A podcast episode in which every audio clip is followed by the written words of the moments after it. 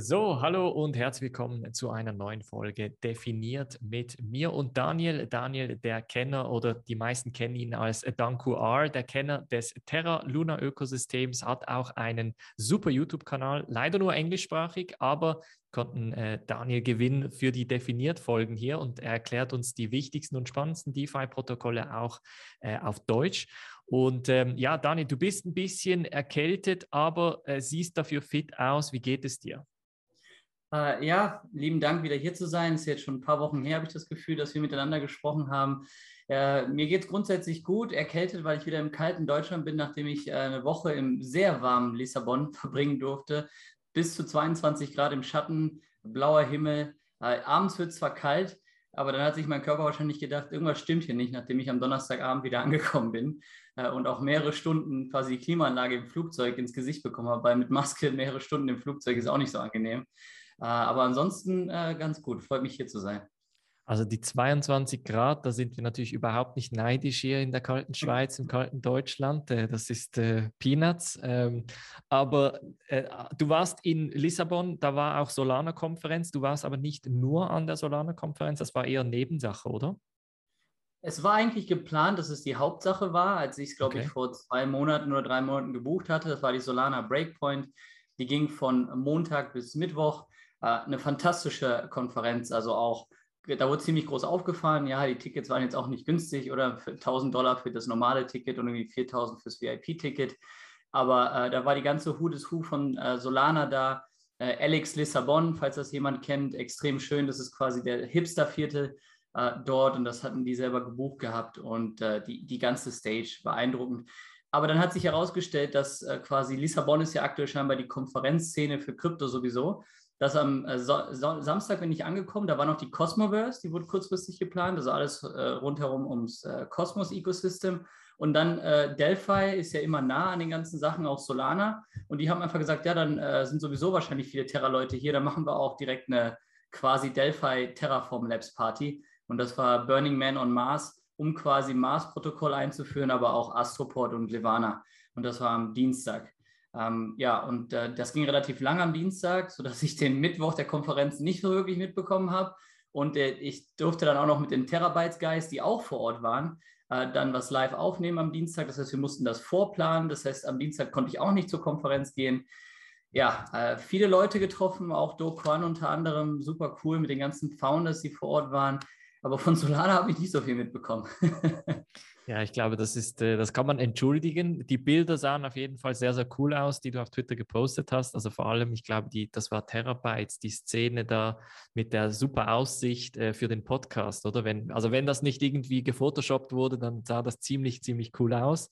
Ähm, den, den Podcast höre ich mir sicher auf jeden Fall gerne an. Und ähm, ja, also bevor wir loslegen, Danku R, äh, dein, dein YouTube-Kanal über 10.000 Leute, gratuliere an dieser Stelle. Also wirklich guter Content wird belohnt. Sehr, sehr cool, dieses Wachstum auch miterleben zu dürfen. Ja, lieben Dank. Es ist äh, einfach nur ein großer Traum. Oder wie gesagt, ich weiß nicht, dreieinhalb Monate oder so, wo das Ganze jetzt rein läuft, ich einfach nur reingerutscht bin. Ich habe ja vorher auch noch mhm. nicht Content äh, gemacht. Es funktioniert gerade alles es ist, ich bin immer noch ein großer Fanboy von Terra, von den ganzen Gründern. Für mich sind das immer noch die Helden.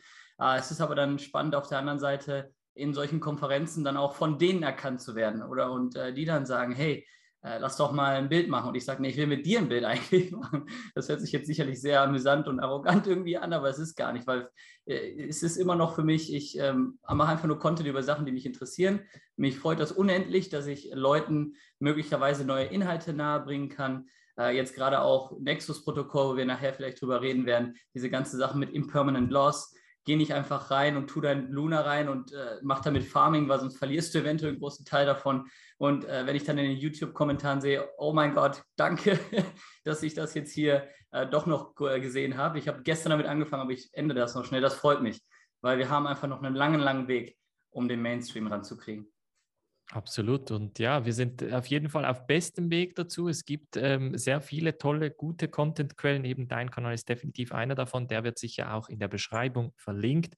Ähm, und jetzt, bevor ich ein, ein äh, ich sag mal, ähm, ein Statement von dir zitieren, nämlich äh, Impermanent Loss is a Meme. Das müssen wir ganz kurz noch besprechen. Äh, wurde natürlich unter anderem äh, oft auch in der Community gewünscht, dass wir ein Video ähm, beziehungsweise ein Podcast zum Thema Nexus Protocol, nicht Nexus Mutual, das ist die Versicherungslösung, sondern Nexus Protocol machen. Das ist nämlich ein sogenannter Yield Aggregator, äh, der auf Terra Luna basiert und der in den letzten Wochen eigentlich relativ stark performt hat. Also der hatte, ich glaube, der ist mit einem ziemlich großen Hype auch gestartet und mittlerweile ist jetzt der Hype hat sich ein bisschen ver, äh, ja nicht verlangsamt, aber ein bisschen normalisiert, ja. Und ich glaube, diese Zeit ist gerade sehr sehr gut, weil man die, die, die Angst, die FOMO nicht mehr hat, ähm, einen Preis zu verpassen oder das Protokoll zu verpassen etc., sondern diese Korrektur hilft uns eigentlich jetzt auch, dass wir uns Zeit nehmen können, das Ganze ein bisschen researchen können.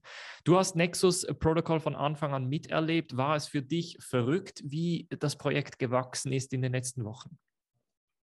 Also Nexus-Protokoll ist ja ein bisschen mit der Idee entstanden, äh, was im Mai passiert ist für viele Leute oder wenn du auf Anchor bist und du hast da dein Luna, jetzt kannst du auch Ethereum als Kollateral hinlegst und so wie heute wir mal, sagen wir mal, einen großen Schritt zurück haben im ganzen Markt, dass viele Leute liquidiert wurden, ähm, weil die natürlich gegen ihren eigenen Kollateral geliehen haben und es gar nicht so schnell zurückzahlen konnten. Dann ist auch teilweise, glaube ich, die Terra-Chain einfach viel zu viel mit ähm, Congestion gewesen, das heißt, da ist nichts passiert. Und dann war die Frage, es gibt da Bots draußen, die eigentlich dir helfen könnten, das Ganze zu managen oder dass dein Kollateral nicht liquidiert wird, weil er zu sehr im äh, Wert fällt. Aber das Problem an Bots ist natürlich, das ist irgendwie von einer dritten Party, da musst du deine Seed Phrase reinlegen, da muss dein Laptop den ganzen Tag laufen, nicht gut.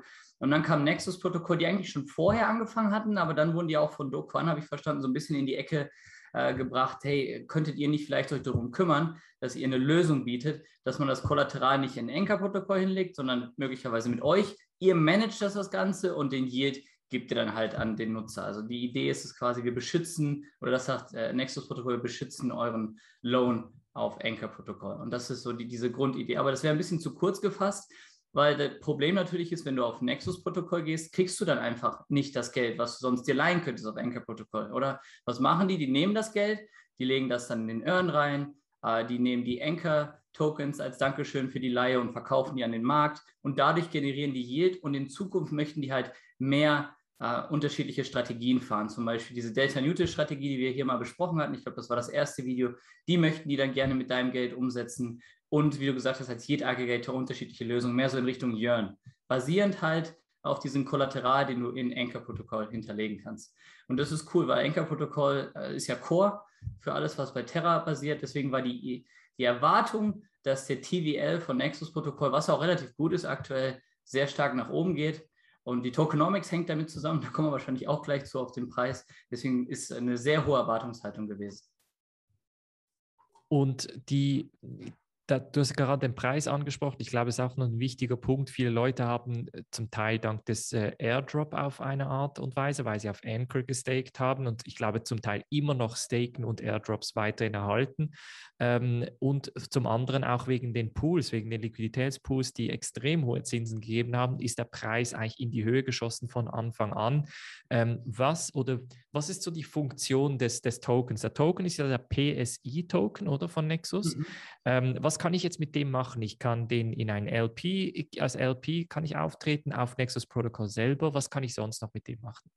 Also ich meine, die eigentliche Funktion des Tokens ist wie immer, dass wir Governance machen können, oder? Das mhm. heißt, was mit dem Protokoll langfristig passiert oder Anpassungen von den unterschiedlichen Werten, sei es Farms oder auch künftige Strategien, das soll alles über diesen PSI-Token gesteuert werden, über die Governance. Oder es gibt da diese typische Governance-Page, da kannst du deinen Token staken. Eine Sache, die wir vielleicht nachher kurz sprechen können, weil ich habe auch deinen Podcast mit äh, Kevin Rose gehört, was Nexus-Protokoll bald machen will, ist, sie wollen auch Proto Protocol on Liquidity einführen. Das wäre das erste Protokoll auf Terra unglaublich spannend, aber das ist jetzt aktuell nicht die Hauptfunktion äh, vom C, sondern die Hauptfunktion vom C ist, vielleicht sollten wir da nochmal einen Schritt zurückgehen. Also sagen wir mal, du hast auf Anchor normalerweise dein B-Luna. Ähm, wenn du das managen willst mit dem Loan, extrem aufwendig, sagst du, aber ich muss arbeiten, Kinder, was auch immer, habe keine Zeit mhm. dafür. Dann kannst du zu Nexus-Protokoll gehen, sagst du, hier bitte mein B-Luna, manage das mal und als Dankeschön geben sie dir Yield. Wie geben die das Yield? Jetzt wird spannend. Die geben dir quasi N-Luna, wenn du dein B-Luna hinterlegst. Das ist eine Liquid Staking Variante. Mhm. Das ist dein Ticket, um zu sagen, hey, ich habe B-Luna hier in diesen Topf gegeben. Und mhm. dieses N-Luna bekommt halt in Psi-Tokens halt immer diesen Yield ausgezahlt oder der kreiert wird. Das heißt, ähm, was, die gehen mit B-Luna auf Anchor-Protokoll, verkaufen die Anchor-Tokens, die sie bekommen, verkaufen den Yield an AUST und damit kaufen sie Psi an und den geben sie dir. Und das Coole ist jetzt, dadurch passiert ja eine Buying Pressure auf Psi, oder? Alles, was sie generieren an Yield, tauschen sie um in Psi und das ist halt ziemlich spannend, weil dadurch haben sie einen positiven Effekt auf ihren eigenen Preis, bevor sie ihn dir an die Hand geben. Mhm, mhm. Und rein, du hast vorhin noch die Tokenomics angesprochen. Wenn ich das richtig gesehen habe, wird, glaube ich, im Dezember noch ein größerer Pool von Tokens unlocked. Ist das richtig? Ist dann eigentlich der, also ist dann alles geunlockt oder wird dann noch graduell eigentlich etwas noch rauskommen? Also rauskommen kommen nur die Rewards in den LPs ähm, die halt natürlich weiter dann rausgegeben werden als Incentive und in den Pools zu sein. Ähm, 25 Prozent des IDOs sind halt rausgegeben worden am Anfang und 75 Prozent stehen halt noch äh, offen im Dezember. Das heißt, möglicherweise können wir am, ich glaube, das ist der 12. Dezember, müsste ich nachgucken, äh, eine extrem negative Preisentwicklung erwarten, weil einfach extrem viele Token auf den Markt kommen. Und wenn wir uns jetzt aktuell den Preis angucken, wir liegen bei 16 äh, Cent heute, das ist immer noch ein 16x für alle, die quasi in dem IDO drin waren. Das ist äh, äh, ziemlich spannend. Wenn du mit 1000 Euro reingegangen bist, kriegst du 16.000 äh, daraus, was halt noch ziemlich viel Geld ist. Deswegen ähm, ist die Preisentwicklung, die aktuell jetzt negativ war, wir hatten teilweise einen All-Time-High von, glaube ich, 45 Cent, sieht natürlich katastrophal aus. Wenn man es im Verhältnis sieht zum IDO, der erst ein paar Wochen her ist, mit 1 Cent, sind 16 Cent immer noch, finde ich, sehr attraktiv und sehr gut. Absolut, ja. Ich habe heute lustigerweise auf Twitter ein Meme gesehen, bei welchem ähm, eine Person sich beklagt über die minus 10 Prozent und quasi unter Wasser ist und dann siehst du, unter Wasser sind es aber irgendwie plus 900 Prozent äh, seit den letzten Monaten. Also wir beklagen uns hier auf hohem Niveau natürlich ähm, bezüglich äh, dem IDEO-Preis.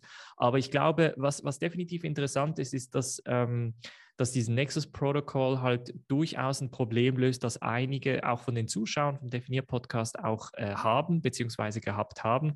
Und das Interessante wäre jetzt natürlich auch, wie funktioniert das Ganze in der Praxis? Also wenn ich jetzt auf Nexus Protocol gehe, ähm, was, was passiert dann? Was muss ich genau machen? Oder muss ich das irgendwie mit Anchor verknüpfen? Was sind da die Schritte?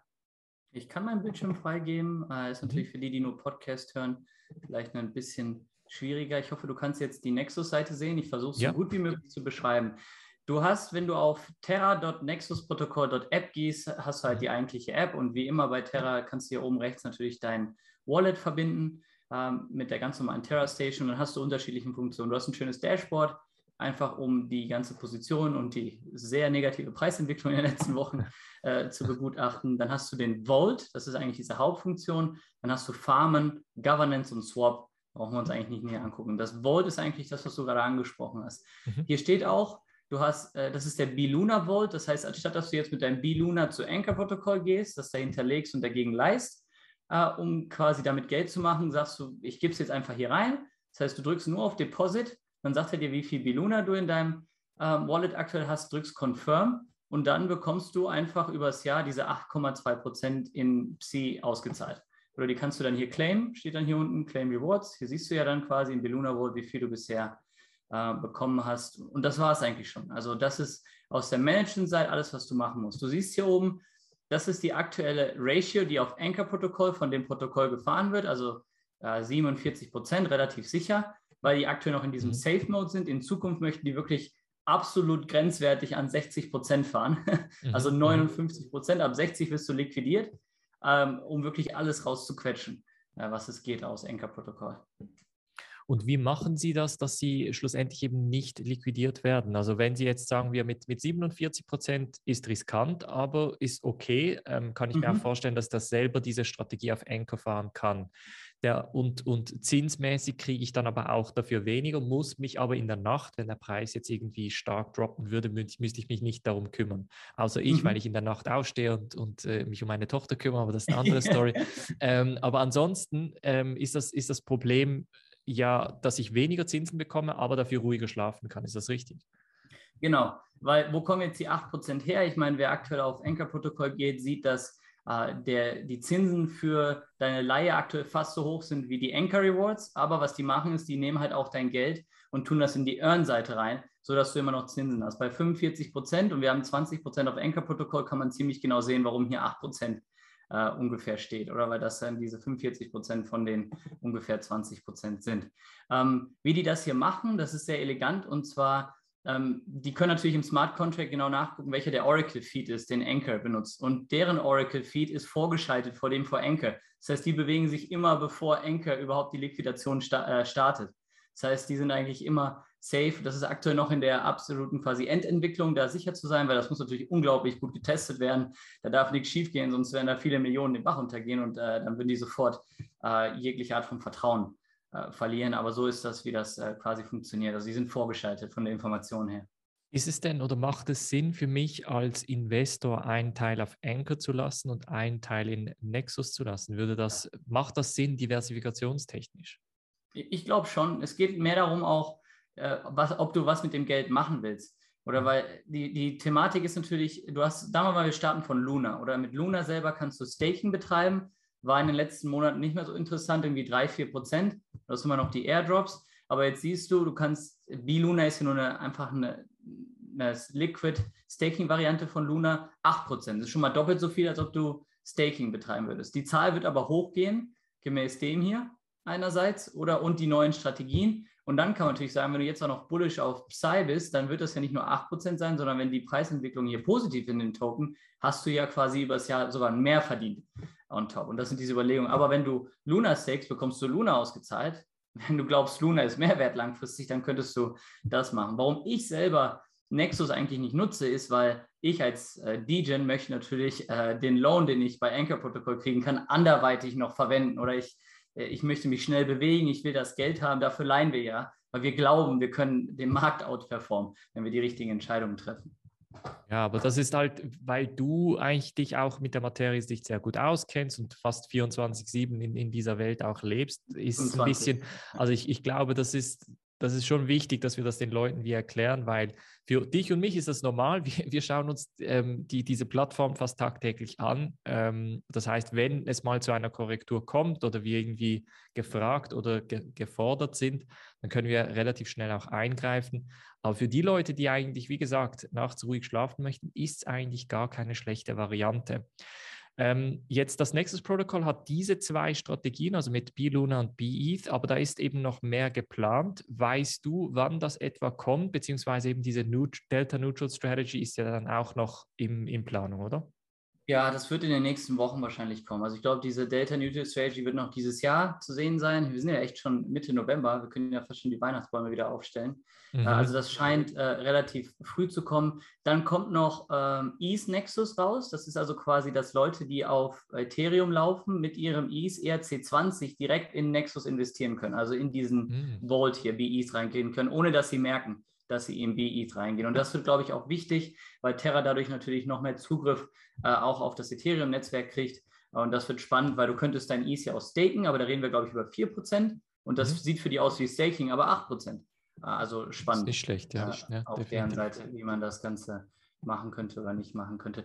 Was jetzt, glaube ich, von Nexus-Protokoll einer der größten Geniestreiche ist aller Zeiten, ist, wenn wir mal hier kurz in die Farm gehen, weil dadurch, dass wir diese Liquid Staking-Variante haben, N-Luna, also Nexus Luna und N-Ease, musst du natürlich auch irgendwie den, möglich den Leuten die Möglichkeit geben, äh, das loszuwerden oder das zu kaufen, wenn du es möchtest. Weil du musst ja nicht Luna kaufen, du kannst ja direkt N-Luna kaufen. Und die haben den typischen Tor-Chain-Approach gemacht, dass sie halt das N-Luna mit dem Psi gepaart haben und äh, das Psi mit dem UST gepaart haben. Das heißt, es ist eine Notwendigkeit, quasi den Psi-Token zu haben, ansonsten kommst du nicht an N-Luna dran einfach vom Liquiditätspool her, um das zu tauschen. Äh, und jetzt kommt quasi die, äh, das war für mich der Aha-Moment. Ähm, ich glaube, du kennst auch diesen B-Luna-Luna-Pool auf TerraSwap, oder? Wo du quasi, mhm. cool, ist ein Stable äh, Swap, das heißt, du gewinnst eigentlich nur, je nachdem, wie hoch die API ist. Der Nachteil ist, B-Luna hat ja eigentlich auch Yield, aber der Yield, der geht verloren in diesem B-Luna-Luna-Pool, der, der geht nirgendwo hin. Und was jetzt äh, Nexus sagt, ist, der, ähm, alles, was durch N-Luna produziert wird an Yield, packen die zurück in den Pool rein. Und zwar kaufen die damit Psy Und dadurch kommt halt noch mehr äh, Buying Pressure auf Psy. Die Hälfte natürlich muss in N-Luna gekauft werden. Dadurch wird N-Luna mehr. Was passiert, wenn noch mehr N-Luna auf dem Markt ist? Da wird wieder mehr gekauft.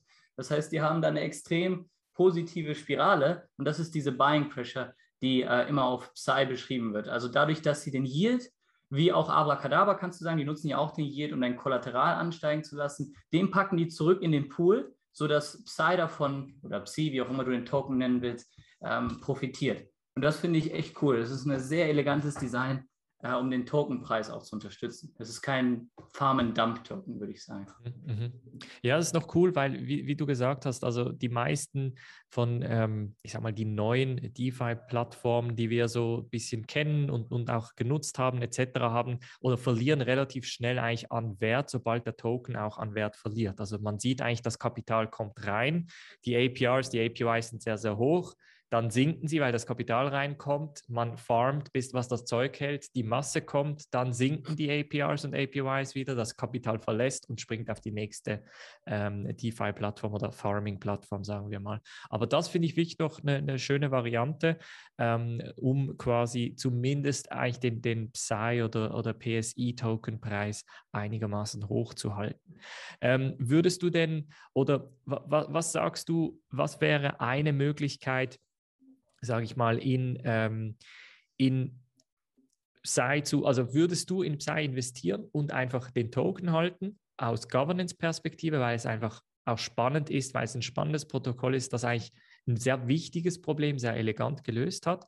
Oder würdest du sagen, nein, ich würde sogar direkt auch in den Pool gehen, weil die Rewards sind ja auch sehr attraktiv, oder? Zwischen 150 und 231 Prozent ist jetzt nicht schlecht. Mhm da ich den Gründer sehr gut kenne, Nick, er aber kein Deutsch spricht, ähm, könnte ich jetzt sagen, nee, würde ich nicht kaufen. Aber äh, nein, grundsätzlich bin ich positiv auf das. Ich bin ja auch im IDO drin gewesen. Oder wie gesagt, der IDO war ein Cent. Der IDO war KYC protected, deswegen von vielen Leuten, der war nicht mal 100% ausgekauft. Muss dir vorstellen. Und jetzt haben wir hier einen 16x gerade. Ich habe äh, Teil der 25% weil mir war klar, dass das Ding wieder runtergeht, dann mhm. abgestoßen bei 40 Cent äh, etc. Einfach weil ich gesagt habe, okay, das ist dieser typische Hype-Cycle, den wir halt leider, müssen wir ehrlich sein, in jedem Protokoll am Anfang haben. Und bei 1 Cent, du, das war halt gecapped auf 1500 Dollar. Keiner mhm. konnte mehr haben. Deswegen war klar, dass der Token nach oben gehen könnte, weil es gab keine Wale. Die Wale mussten, nachdem der IDO durch war, anfangen, den Markt erstmal aufzukaufen. Deswegen äh, haben wir diesen Abwärtstrend gemacht. Und jetzt immer noch sind alle 16 X äh, über. Das muss man sich erstmal vorstellen. ähm, ja, krass, 16, ja. 1600 Prozent. Also damit wir hier klar sind, nicht 160 Prozent, 1600 Prozent mhm. sind alle, die im IDO-Prozent sind. Und diese 75 Prozent werden halt äh, noch befreit äh, im Dezember. Deswegen, ich glaube, ein realistischer Preis ist eher mehr Richtung 8, 7 Cent. Bei solchen Farming-Tokens, wie du schon angesprochen hast, ich selber würde den nie kaufen, einfach weil du kannst ihn farmen. Oder? Und äh, du kannst dein Geld für dich arbeiten lassen. Das sind halt Opportunitätskosten und als Dankeschön bekommst du diesen Token. Ich glaube, Nexus-Protokoll ist langfristig extrem wichtig für das ganze Terra-Ökosystem. Es beschützt Anchor-Protokoll. Und was ich vorhin angesprochen habe, diese ganze OM, Olympus DAO, Wonderland-Thematik mit Protocol-Owned Liquidity. Scheinbar möchte Nexus-Protokoll die selber nutzen, was sehr sinnvoll ist, meiner Ansicht nach, weil was werden die kaufen? Die werden wahrscheinlich mit Bonds Anchor Protocol Tokens und Anchor LPs kaufen. Die beschützen sich selber im wahrsten Sinne des Wortes und haben selber dann Governance Power äh, über Anchor Protokoll. Und deswegen glaube ich langfristig, dass dieser Token sehr spannend ist. Aber man kann hier einfach mit 200 Prozent ohne Probleme farmen. Nun kann jemand sagen, aber wenn ich farmen muss, muss ich ja mir PSI hier kaufen ich als Farmer sehe das immer so, das ist aber nicht das, äh, der Token, den ich halten will. Deswegen auch das Thema Impermanent Loss is a Meme, wo wir vielleicht kurz drüber äh, sprechen können. Ich sehe das als eigenständige Farm, weil der LP-Token könntest du ja eigentlich, wir können ihn nicht kaufen. Auf Uniswap gab es eine Zeit lang, glaube ich, da haben die drüber nachgedacht, dass man direkt LP-Tokens kaufen kann. Ich sehe das einfach als ein LP-Token, der in der Position ist von vielleicht 1000 Dollar. Mit dem gehe ich da rein, mit dem farme ich. I don't care, Impermanent Loss, welcher Token hoch oder runter geht, sondern ich sehe das als Farming-Position der mir quasi dann Psy in meine Tasche reinbringt. Und, und so gehe ich die Themen meistens an. Das finde ich eigentlich noch eine, eine, gesunde Strategie beziehungsweise einen gesunden Ansatz. Das heißt, wenn eine neue Plattform auf den Markt kommt und es werden noch x Plattformen kommen, auf, sei es im Terra-Ökosystem, Avalanche, Solana etc., ähm, dann nicht in den Token rein, außer man kann irgendwie beim IDO mitmachen und das ist dann auch immer an Bedingungen geknüpft ähm, sondern vielleicht in die Farms rein, vor allem am Anfang. Ich glaube, das ist etwas, was auch in der Mitgliedschaft ein, zwei Leute im Avalanche-Bereich im Sommer zum Beispiel sehr oft gemacht haben. Da gab es auch vereinzelte Plattformen, sei es Trader Joe und, und Snowball hieß, glaube ich, auch noch eine, bei welchem die Leute einfach in diese Pools rein sind und einfach die Tokens abgeholt haben, eigentlich so ein bisschen gewartet haben, bis die Masse gekommen ist. Der Tokenpreis ist gestiegen, dann kannst du eigentlich machen, was du willst mit dem Tokenpreis. Du kannst die Gewinne mitnehmen, also den Token wieder abstoßen. Ähm, du kannst einen Teil realisieren, wie du es gemacht hast, und dafür den, den restlichen Teil halt für die Governance brauchen, wenn du an die Plattform und an das Ökosystem glaubst. Also das finde ich noch einen sehr, sehr coolen Ansatz, um eigentlich so ähm, den, den den ähm, Krux quasi zu, zu lösen, kaufe ich jetzt den Token oder farme ich ihn einfach. Ich glaube, dass das Farmen ist, bei diesen Zahlen vor allem, ist es, ist es äh, die logischste Variante. Also ich sehe Farming, du hast das sehr gut beschrieben, als einfach, ähm, man hat Opportunitätskosten, wenn man Dollar hält. Oder und ich sehe, ich muss eine Entscheidung treffen, wohin ich meine Dollar bringe. Gar nicht, um jetzt selber Geld zu machen, sondern das ist für mich einfach ein Vehicle, um quasi kostenneutral, ähm, nicht kostenneutral, weil die Opportunitätskosten hätte ich halt sonst woanders mein Geld äh, investieren können, einfach den Token zu bekommen. Ich glaube, Sunny war zum Beispiel der Aggregator auf Solana ein gutes Beispiel, der halt aufgrund von extrem niedriger Liquidität einfach in die Höhe gegangen ist und alle sind mit FOMO reingegangen ich war am ersten Tag drin, wo irgendwie eine Million APY noch war und 10.000 mit nur ein paar hundert Dollar, weil keiner wusste, ist das jetzt legit oder nicht. Habe meine tausende Sunny gefarmt. Dann kam der Markt, alle sind ausgerastet und dann ist der Preis gedammt und alle, oh, ist ein Scam etc. Und ich saß da, habe eine Woche lang ein paar tausend Dollar woanders hingeschoben, habe kein Geld ausgegeben und habe einen Haufen an Sunny Tokens, die jetzt für mich auf Orca gerade weiterfahren. Also ich finde deswegen das Thema No FOMO, Farming ist eine sehr elegante Art und Weise, an Tokens zu bekommen. Stoßt die auch nicht direkt ab. Das ärgert man sich immer nach ein paar Wochen, wenn dann plötzlich nämlich der Token nach oben geht. Ich würde nie alles verkaufen und dann weiterarbeiten äh, mit dem Geld. Äh, Orca ist dann umgekehrt wieder nach oben gegangen. Ich mhm. freue mich, dass ich da einfach dann weiterfarmen kann mit Geld, was ich quasi geschenkt bekommen habe. Ähm, und so müsste man das reinbekommen. Ich weiß, man, man sieht dann immer, ach scheiße, jetzt geht Nexus auf 20, auf 30, auf 40, ich bin zu mhm. spät. Ähm, ja, jetzt muss man leider darauf sitzen, dass man minus 60 Prozent eventuell gerade drin hat. Ja, aber eben im, im gesamten Bild ist man immer noch äh, plus 1600 Prozent, oder? Von daher ähm, halb so schlimm. IDO. Ja, genau, wenn man im IDO drin war. Ja, fair enough, fair enough, auf jeden Fall. Ähm, aber ja, finde ich einen guten Ansatz. Übrigens machen wir oder mache ich persönlich bei Altcoins relativ ähnlich. Also wenn ich einen spannenden Coin finde, der ähm, für mich spannend ist, sei es von der Plattform her, vom Team her etc., dann gehe ich da rein, wenn das Preiswachstum dann kommt, dann gehe ich mit einer Teilposition wieder raus, weil ich, sagen wir, Langzeit eigentlich in dieser Position bleiben möchte. Und wenn ich dann, sagen wir, 50 Prozent rausnehme, dann habe ich den Rest gratis, weil quasi der Token im Preis sich verdoppelt hat. Also da gibt es x Beispiele, wird auch immer wieder eigentlich gezeigt, wie man da dann eigentlich mit diesem Kapital dann weiterarbeiten kann. Das kann man dann auf den Farmen brauchen oder halt in weitere Altcoins investieren. Ähm, du hast vorhin äh, Impermanent Loss is a Meme angesprochen. Du glaubst nicht an Impermanent Loss. Da hatten wir auch ganz kurz in der Mitgliedschaft darüber diskutiert.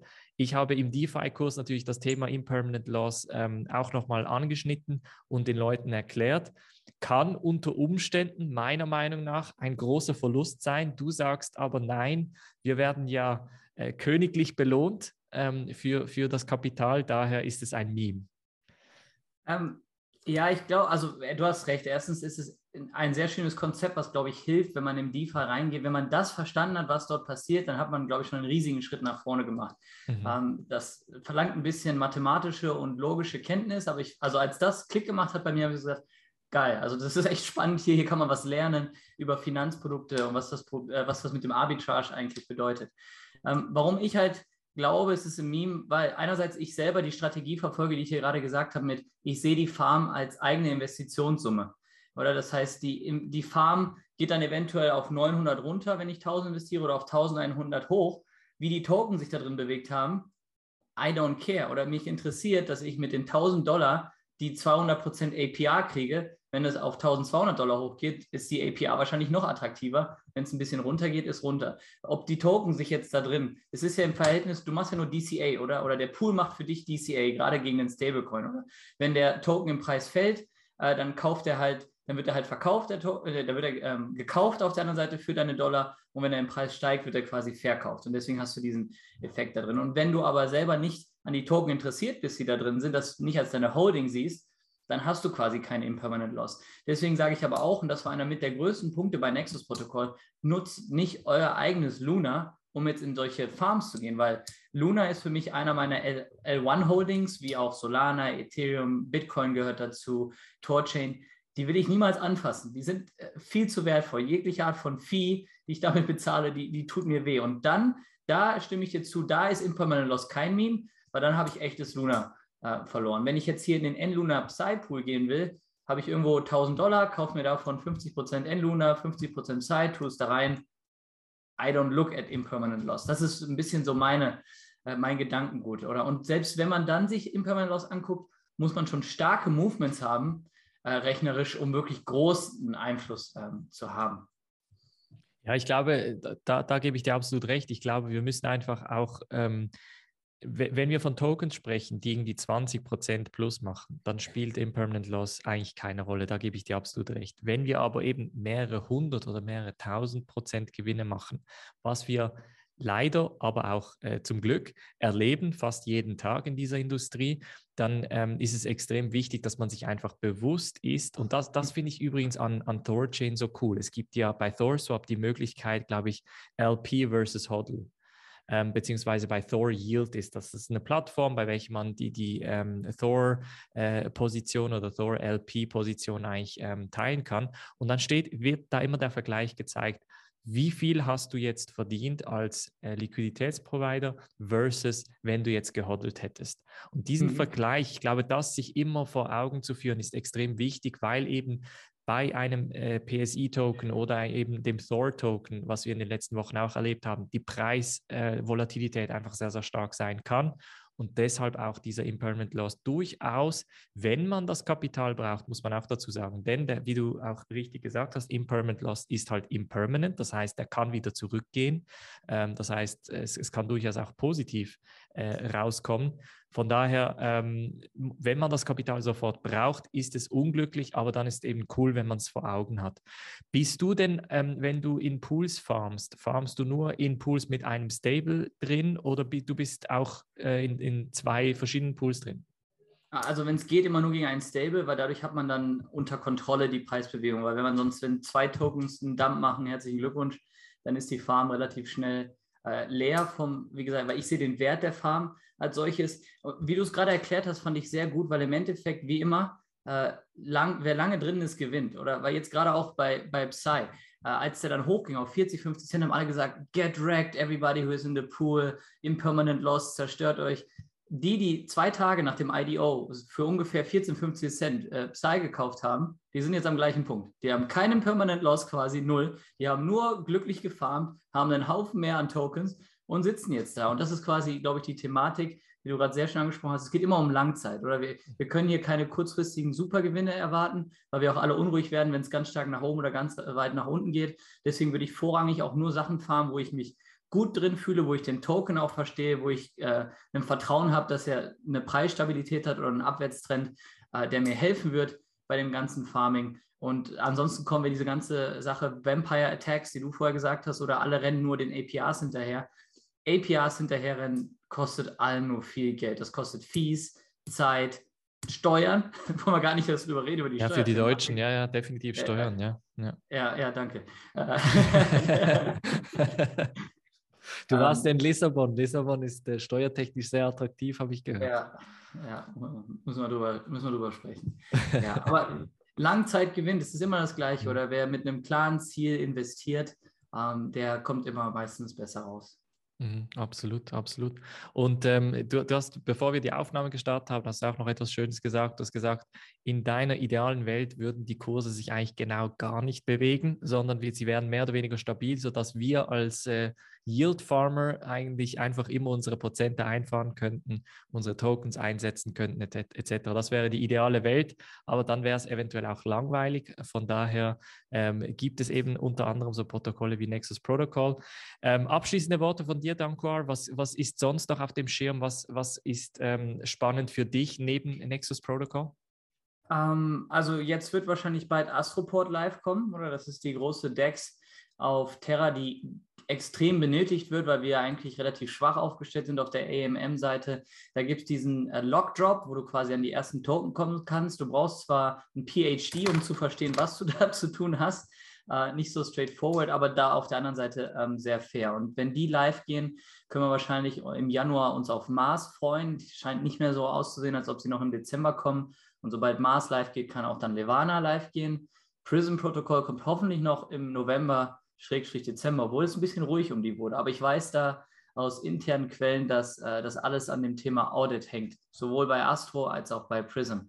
Weil, also wenn jemand da draußen sich einen Job suchen will, geht als Auditoren, weil es gibt kaum welche mhm, und ja. die verdienen sicherlich ein Schweinegeld, weil wie immer Scarcity hilft. Äh, das hängt mhm. für alle Protokolle. Fast das ganze Terra-Ökosystem äh, wird verlangsamt, weil die Auditoren einfach fehlen. Ja, also das ist nicht nur bei Terra so. Ich hatte auch letztens einen Kollegen, der mir äh, von der Thesos Stiftung geschrieben hat. Ähm, die, suchen konstant Leute, die Audits machen können, Sicherheitschecks etc. Ähm, also wer sich, ich sag mal, als Programmierer vielleicht weiterbilden möchte oder vielleicht ausbilden lassen möchte, unbedingt Audits. Also Audit, Audit, Audit. Programmiercode lesen, so gut es geht, denn da ist definitiv ähm, äh, äh, Nachfrage vorhanden. Ist denn vielleicht abschließende Frage, ist der Release von Mars Protocol, was auch ein sehr, sehr wichtiges Protokoll ähm, im Terra-Ökosystem ist, abhängig von Astroport? Habe ich das richtig verstanden nee. oder sind die also, unabhängig voneinander? Die sind unabhängig, also nicht, also ich meine, es ist trotzdem Delphi als Inkubator steckt dahinter. Das heißt, mhm. es wäre natürlich dann teilweise ähm, Developer sicherlich auch, äh, weiß ich, kann ich jetzt nicht sagen, oder ausgetauscht oder nicht, oder die helfen sich, die Designteams hängen da sicherlich auch mit zusammen, wo auch Deutsche mit dabei sind. Ich weiß nicht, ob vielleicht Pierre zum Beispiel das hier sieht, den ich letzte Woche in Lissabon äh, getroffen habe. Also Grüße an dich. Ich werde ihn auf jeden Fall das hier weiterleiten, Fairs, damit er auch ein Fan von dir wird. Cool. ähm, und also Levana-Protokoll ist abhängig von Mars. Das ist hundertprozentig, mhm. weil die können diesen Leverage-Token, dafür brauchen die Mars. Und äh, irgendjemand anderes, genau, Stata wird auch so eine Art Liquidity-Token haben, der quasi wie X-Sushi funktioniert. Dafür brauchen die auch Mars. Also Mars, daran wird schon viel hängen im Terra-Ökosystem. Aber Astroport kann unabhängig davon schon vorkommen. Unter anderem wird Astroport auch den Code für Liquidity Bootstrapping Pools, wie von Balancer damals gestartet, auf den Markt bringen. Das dürfen die aus rechtlichen Gründen nicht selber rausbringen. Also falls irgendjemand hier auch Developer ist und Bock hat, das, den Code sich zu nehmen und ein Frontend dafür zu bauen, ähm, schreibt die Mars-Jungs, äh, die Astroport-Jungs an. Die freuen sich. Sehr cool, ja. Also es gibt viele Opportunitäten, ähm, es gibt viele spannende Projekte auf jeden Fall. Daniel, a.k.a. Danko vielen Dank für diese Folge nochmal. Ähm, ich würde sagen, wir schauen uns in der nächsten Folge wieder ein spannendes Protokoll an. Gerne in den Kommentaren auf Discord, via E-Mail, auf deinem YouTube-Kanal, den wir sicher verlinken werden ähm, und gerne auch auf Twitter. Sehr gerne. Hat mich sehr gefreut, mal wieder hier gewesen zu sein. Sehr cool. Also Daniel, bis zum nächsten Mal und gute Besserung dir.